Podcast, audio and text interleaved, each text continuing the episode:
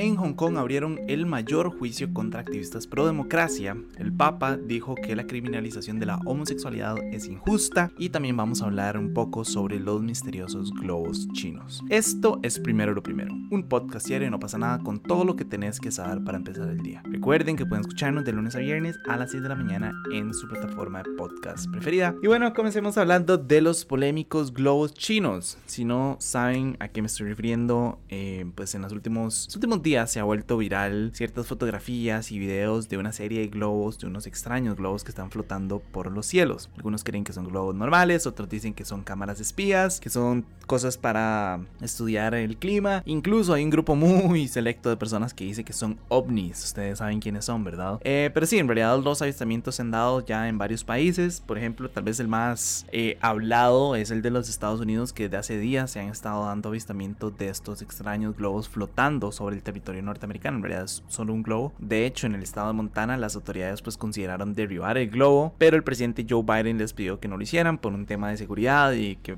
existía un riesgo, ¿verdad?, de que cayeran como restos sobre la población y que alguien saliera herido. Pero curiosamente, pocas horas después, ellos aprobaron que un avión de combate le disparara y lo derribara en Carolina del Sur, lo cual, dicho y hecho, así fue como sucedió. Ahí se puede ver el video si lo han visto en redes, si no, nada más lo pueden encontrar ahí en YouTube facilito. Pero en realidad, como le estaba diciendo, no solo en Estados Unidos se han visto, también en Colombia la Fuerza Aérea informó que habían detectado un objeto que era muy similar a un globo, pero que no era una amenaza para la seguridad o la defensa nacional, ni siquiera para la seguridad aérea. Entonces, a diferencia de los gringos, pues lo dejaron quedito. Y bueno, como probablemente también se dieron cuenta, acá en Costa Rica más de uno eh, reportó que desde el Valle Central y uno que otro en Limón que habían visto un globo que tenía el tamaño de tres buses flotando sobre el país. En nuestro caso súper particular, ¿verdad? Según el Instituto Meteorológico Nacional, era un globo meteorológico que se utiliza para estudiar la presión atmosférica, la humedad, temperatura, etcétera, etcétera, etcétera. Lo curioso es que tanto el Instituto Meteorológico como la Universidad de Costa Rica aseguraron que ninguno de ellos lo había lanzado y después salió Aviación Civil a decir que el objeto no tenía ningún tipo de permiso para sobrevolar eh, el territorio nacional. Y es acá donde entonces obviamente entra la pregunta al millón.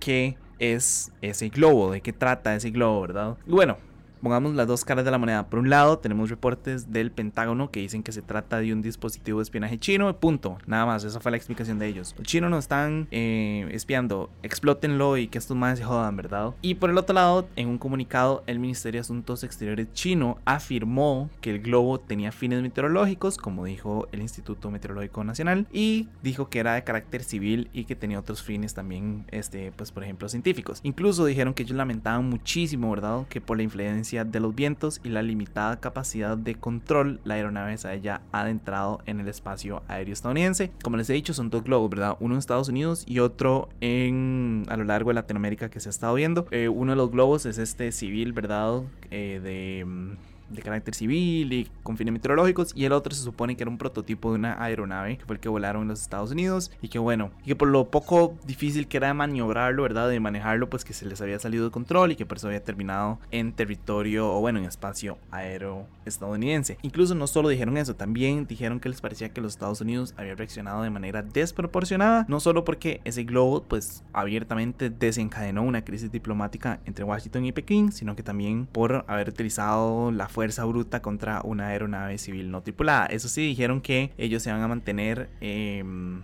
en secreto, ¿verdad? Toda la información civil y de la, y de la compañía y de los datos que recopiló esta nave, lo cual pues también deja mucho que desear. No estoy diciendo que aquí hayan buenos ni malos, nada más que obviamente ambas partes deja mucho que desear. Me da mucha risa, ¿verdad? Estados Unidos que se queja y es como, no, nos están espiando, ¿verdad? Y Estados Unidos tiene una base militar puesta como en cada país, ¿verdad? Y con, y con armas nucleares. Entonces también me da mucha risa como que Estados Unidos diga como, hey, qué feo que estén aquí amenazando mi territorio cuando Estados Unidos amenaza el territorio básicamente el resto del mundo, ¿verdad? Y después tenemos el caso de China que es como, no, no vamos a revelar ningún tipo de información, eso es privado, vamos a respetar el carácter privado de la compañía, etcétera, etcétera, ¿verdad? Entonces también eh, no le permite a uno como confiar en ellos. Si ya es difícil confiar en el partido chino, en general en el gobierno chino, eh, este tipo de situaciones no, no, no cambian las cosas. Ahora, me da mucha risa, ¿verdad? Como que la gente es como, no, nos están espiando desde los cielos. Y es como, me, China no necesita poner un satélite o un globo en los cielos para espiarnos. Ya para eso tiene TikTok y Estados Unidos para eso tiene Facebook y BuzzFeed y todo el montón de aplicaciones más, ¿verdad? Entonces, di, el espionaje gubernamental es una vara como que pasa, es una vara que, que no se puede negar, ¿verdad? Entonces, por eso es que también me da mucha risa la reacción de los Estados Unidos, que es como, no, tenemos que odiarlos a los chinos, ¿verdad? Y como que han vendido como que la peor vara del mundo. Y quién sabe, perfectamente sí podría ser un, no sé, una nave civil y realmente era un grupo de estudiantes de China que decidieron mandar la vara como para medir la temperatura atmosférica y se les salió de las manos y listo, ¿verdad? Como que creo que tampoco hay como que, como que crucificar toda la situación. También me da,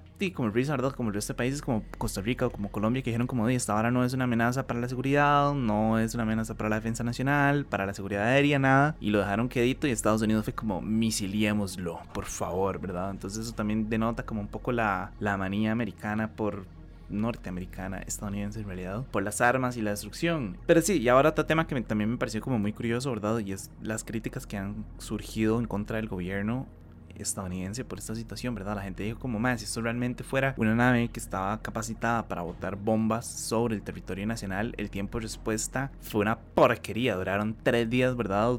Buscando meterle un misil al, al, al, globo. Entonces también siento que eso deja como mucho que desear, como realmente Estados Unidos, como siempre lo he dicho, no es ese ángel guardián, policía mundial que todo el mundo cree que es y lo más también. Ellos tampoco saben lo que están haciendo, Entonces, sí, eh, eso me pareció como muy curioso, ¿verdad? Como la cantidad de críticas que recibió el gobierno por, por el tiempo de respuesta. Y creo que tienen razón, ¿verdad? O sea, si realmente fuera un arma nuclear o un arma que puede llegar a botar bombas sobre el territorio, el tiempo de respuesta fue pésimo. Creo que en Costa Rica lo detectaron más rápido, incluso, ¿verdad? Y lo estudiaron más rápido. Pero sí, ahí no sé si aquí terminará la saga de los benditos globos chinos. Eh, habrá que ver qué sucede, ¿verdad? Habrá que ver si Estados Unidos impone algún tipo de sanción contra China. Ya todo el mundo le ha dicho a Joe Biden como que por favor no haga eh, leña del árbol caído, ¿verdad? Como deje la vara como ya está, o sea, si ya la situación es bastante tensa con China, imponer una serie de sanciones por este tipo de cosas y también, y que no está comprobado que sean espías chinos, o sea, en realidad eso son conjeturas que está sacado del Pentágono, el cual, pues también es una institución bastante conocida por ser, pues, un poco fatalista y sacarse varas de la manga, ¿verdad?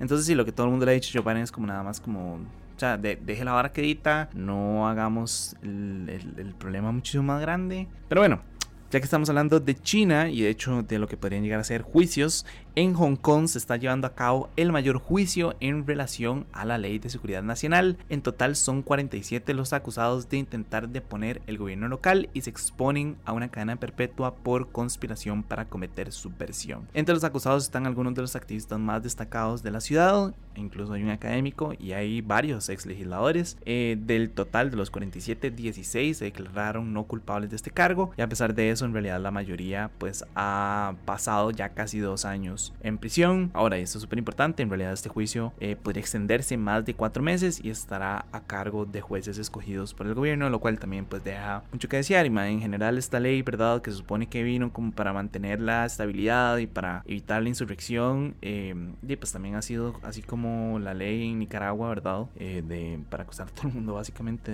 de traición, ha sido una ley que se ha utilizado para el control estatal, ¿verdad? y para evitar como que hayan de levantamientos o cualquier persona como que esté en contra de las políticas gubernamentales o en general en contra del Estado y ya es como un, una herramienta, ¿verdad? Para castigarlos y para, para meterlos a la cárcel. Entonces, dime, también en general creo que lo único que puedo decir como de ambos temas relacionados a China es como que China cada vez deja más que desear en cuanto a políticas y yo a veces quiero como creerles y yo a veces quiero decir como, bueno, todo es una propaganda en contra del comunismo, ¿verdad? Porque China, como toda esta propaganda que hay en contra de China, pero después uno se empieza a a educar y a leer y a ver como la forma de accionar del gobierno chino es como, estos madres realmente son unos totalitarios y realmente estos madres son, dime, son, son, no quiero decir regímenes, no quiero decir que son dictatoriales, pero como escondidos por allá, sí, y como sus políticas y su forma de controlar a la población y su forma de mantener la información cubierta, ¿verdad? En general deja muchísimo que desear y dime, lastimosamente realmente son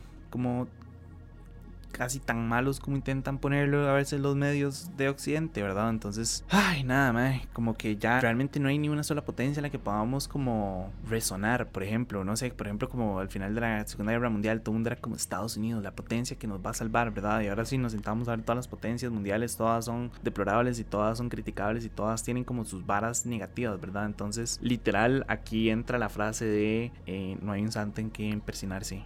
Y eso, y pues siento como que también es súper deprimente. Pero bueno, ya me estoy yendo demasiado de right. Entonces, cerremos hablando de que oficialmente el Papa Francisco dijo, y aquí voy a citar, es una cita súper larga, entonces prepárense. Él dijo que la criminalización de los homosexuales es una injusticia y un pecado y no hay que dejarlo pasar. Continúa, si una persona es de tendencia homosexual y creyente y busca a Dios, ¿quién soy yo para juzgarlo? He dicho que la criminalización de la homosexualidad es un problema que no hay que dejar pasar. Creo que el cálculo es de cerca de 50 países que de un modo u otro los criminalizan. Algunos dicen que son incluso más y algunos de estos por ahí unos 10, tienen incluso la pena de muerte para los homosexuales. Todo esto es injusto. Las personas de tendencia homosexual son hijos de Dios. Dios les quiere, Dios los acompaña y condenar a una persona así es un pecado. Criminalizar a las personas de tendencia homosexual es una injusticia. En el catolicismo de la iglesia ya se dice que nadie debe ser marginado. Creo que he sido súper abierto en ese tema y lo he dicho, yo no soy una persona creyente, soy una persona que no confía en lo más mínimo en la iglesia católica por todos sus antecedentes y su forma de actuar, ¿verdad? Y su accionar y su forma como de controlar a las masas a través del dogma en general. Pero ven que hay ciertas varas del Papa Francisco que no me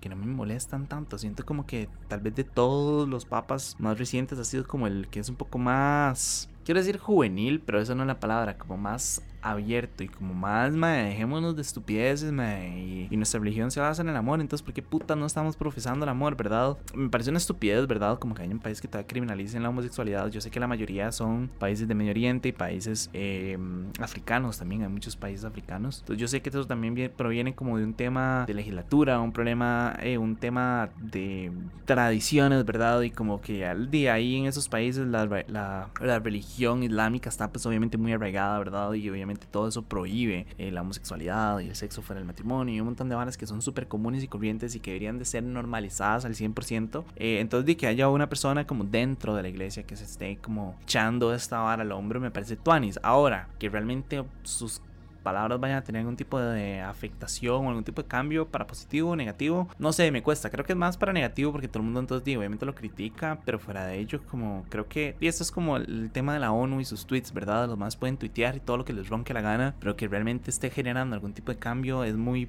es muy poco, ¿verdad? Y yo lo veo con personas de, de mi círculo cercano que, que son súper religiosas y que cuando escuchan al Papa decir este tipo de varas son como, no, no, no, no, no, no, esa no es la palabra de Dios. Y es como se supone que el Papa es el representante de Dios en la tierra, ¿verdad? Entonces es como, ¿cuál de las dos es, verdad? Como que di, también creo que es un tema generacional en realidad. Me gustaría pensar que las nuevas generaciones de católicos y cristianos y religiosos en general eh, van a ser un poco más abiertas porque obviamente están muchísimo más em, empapados de toda esta realidad que vivimos actualmente. Pero y también siento que eso es un sueño utópico. Si hay algo, por ejemplo, y tal vez me haya salido un toque el tema, pero si hay algo que me dejó súper claro, por ejemplo, el, el capítulo 3 de The Last of Us en el que sale Billy Frank, es que la gente todavía demasiado homofóbica y la cantidad de comentarios negativos hacia ese capítulo por el simple hecho de que Billy Frank son gays abundan en las redes y todo el mundo está como está como bombing, ¿verdad? El review de, del capítulo y lo están catalogando como el peor capítulo de la historia y es como, man, es una historia super tuanis, es una historia construida perfectamente, es un desarrollo de los personajes super tuanis, la gente nada más lo está cancelando porque son dos hombres que se aman, ¿verdad? No sé si será también como un cambio que lo más están haciendo para salvarse el pellejo o si realmente creen que